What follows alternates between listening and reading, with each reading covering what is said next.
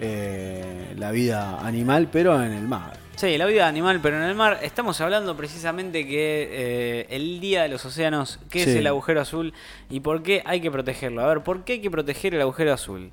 En la Cámara de Diputados se impuso un proyecto para proteger la zona frente a las costas. ¿Qué pasó hace algún tiempo atrás? ¿Te acordás vos que en su momento el piloto argentino y también cineasta Piñero, es el apellido del hombre? Sí. Bueno, sobrevoló el mar argentino, en la costa sur del mar argentino, y encontró, encontróse, y nos encontramos todos, nos desayunamos, o por ahí nos cenamos, los que se lo cenaron, que el mar argentino estaba siendo depredado por una flota de barcos chinos. Entonces, desde ahí en adelante empezaron a haber situaciones con respecto a nuestras costas. ¿Qué hacemos? ¿Las explotamos nosotros? ¿Dejamos que las exploten los de afuera? Bueno, acá se trata de un importante lugar que, que, es nuestro mar y es donde sucede el desove, la alimentación de los aves y mamíferos y entre ellos también la emblemática eh, ballena franca austral que es un mamífero de grandísima dimensión. ¿Por qué no son suficientes las áreas protegidas del mar argentino? Es un interrogante que nos abrimos todos. ¿Y cuáles son las principales actividades que amenazan el ecosistema? Bueno, vamos a hablar de eso un poquito, porque los océanos son esenciales para la vida en la Tierra. Sí, a la vista está. Aunque muchas veces olvidados por la humanidad. Cubren más del 70% de la superficie del planeta, producen aproximadamente el 50% del oxígeno que respiramos y sostienen una extraordinaria biodiversidad. Más allá de las ballenas, de los animalitos que vemos y demás, tienen las barreras de corales Sí. que nos permiten respirar, que eso es el mayor oxígeno, el mayor productor de oxígeno del mundo. Además, son los reguladores del clima, porque regulan el clima por la capacidad de regular la temperatura y de almacenar gases de efecto invernadero. Sin embargo, el poder del océano no es infinito, señoras y señores. No, no es algo superpoderoso, se termina eso, es un, es un recurso que se agota.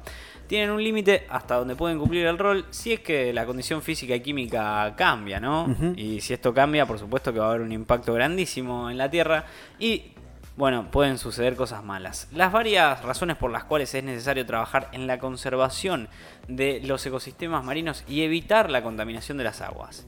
Si bien el plástico es una de las amenazas más urgentes, la explotación económica de los mares y la suba de la temperatura media global también amenaza el planeta azul. Estamos teniendo conflictos, estamos teniendo problemas.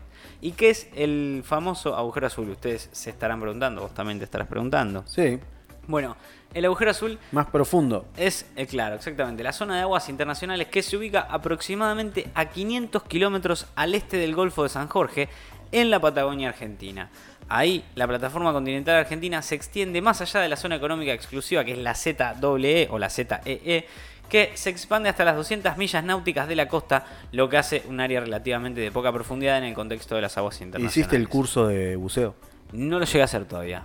Lo Ah, quiero bueno, hacer. te lo vi, recomiendo, vi eh. muchas calcomanías de Paddy y dije, lo quiero Te lo hacer. recomiendo porque es eh, para mí una de las experiencias más. Pero aparte, pará, lo hice en la pileta. No lo hice, no lo hice en el mar ni lo hice en río. Pero estar mucho tiempo bajo el agua ya es. es, es impresionante. Se siente como en otro Sí, sí. planeta. Mi fin es eh, grabar cosas bajo el mar, bajo el agua, pero bueno, todavía no tuve la posibilidad. No, bueno, es, Es más, busqué presupuesto, miré eh, cuáles son las diferentes eh, aplicaciones que le tengo que poner a la cámara para poder sumergirla. un. Y acá no se fabrican, Ah, hay que traerlo de afuera, vale. 40 mil dólares. Tiene, tiene, sí, im- impresionante. Tiene su, su buena guita. Bueno, Sí. es terrible, pero sí, o sea, Está buenísimo. la idea, la idea de ir a ver qué onda con el mar me El encanta. contenido también. Y bueno, ir al lugar también. Por supuesto. Ah, acá en Argentina hay varios lugares. hay muchos lugares, Sí. hay muchos lugares donde se puede bucear y, Sí, y se puede filmar. Exactamente, exactamente. Pero bueno, volviendo al tema de la zona más, eh, más que más tenemos que preservar, ¿no? Como, Sí. como país. Este, este es, que es el, el llamado agujero azul, tiene un rol ecológico central porque brinda importantes áreas para el desove y la alimentación de los mamíferos marinos y las aves. Ahí qué pasa, ahí van las ballenas, desoban eh, o, o se aparean, o algunos peces van y se aparean y desoban. Y es un lugar de alimentación para la ballena franca austral y demás otros mamíferos que están en estado de conservación vulnerable como el cachalote, el rorcual y los albatros. El cachalote es uno de los animales más bellos y grandes de todos los que hay. Es increíble, es impresionante el cachalote. Son los únicos que se le aguantan contra los pulpos gigantes. O sea, así, así de, de- de grandes son. Pero bueno, en abril pasado, Cachalote. sí, una, una ONG ambientalista organizó una expedición a la zona junto a dos científicos que son Valeria Falabella, que es, Cachalote direc- es como un tiburón ballena. es como una ballena media depredadora, tiene como Pero la- es mamífero. Sí, es como la frente Sí, así sí, media, sí. media Un para cabezón, adelante, es cabezona, cabezón. sí, el, el cachalote es cabezón. Sí. Bueno, eh, se juntaron Valeria Falabella, que es directora de la conservación costero marina de Wildlife Conservation Society Argentina, o WSS Argentina, y Martín Brover, que es científico del CONICET y especialista en especies bentónicas. Falabella dijo que la Argentina ninguno de los frentes productivos se encuentra protegido, al igual que varias áreas claves que fueron identificadas, como por Sí. ejemplo el 30% de las especies se encuentran amenazadas y se concentran en el sector costero bonaerense y el frente del Río de la Plata. Las áreas marinas protegidas que existen no alcanzan para proteger la heterogeneidad de los ambientes y ecosistemas de nuestro mar, dijo Falabella, hablando ¿no? en referencia a toda esta situación. Y agregó también que Argentina no cuenta con un mapa ni siquiera de los ecosistemas del mar argentino. Así, así estamos. Bien. Así eh, eh, estamos bien. Bueno. Pero bueno, pará, porque ahora viene la parte, la parte problemática. Sí. Se impulsa un proyecto para proteger esta zona en la Cámara de Diputados en las costas patagónicas, ¿no? Por Sí. supuesto. Cámara Sin de em- Diputados de Argentina. en la Cámara de. Diputados de Argentina, sí, Sí. se están impulsando este proyecto Para que está afuera, para que nos vea. para, lo- para los que están ahí, que, que bueno, la, la idea es proteger las zonas costeras. Sin embargo, no hubo mucho avance. No hubo mucho avance. Lo dejaron ahí, medio ahí, medio... Medio, no importa. Eh, ¿no? sí, Sí. ¿Al quién le importa? La Sí. fue. Sí, sí. Eh, No, pasa no. eso, pasa eso. Pero bueno, las plataformas... Como en casa. Eh, Claro, las, las plataformas continentales son las zonas más productivas, ya que en las profundidades menores a 200 metros la luz ingresan las aguas, favoreciendo la vida. O sea que tenemos zonas productivas para la cría y, para el desove y para la alimentación de, de determinados mamíferos.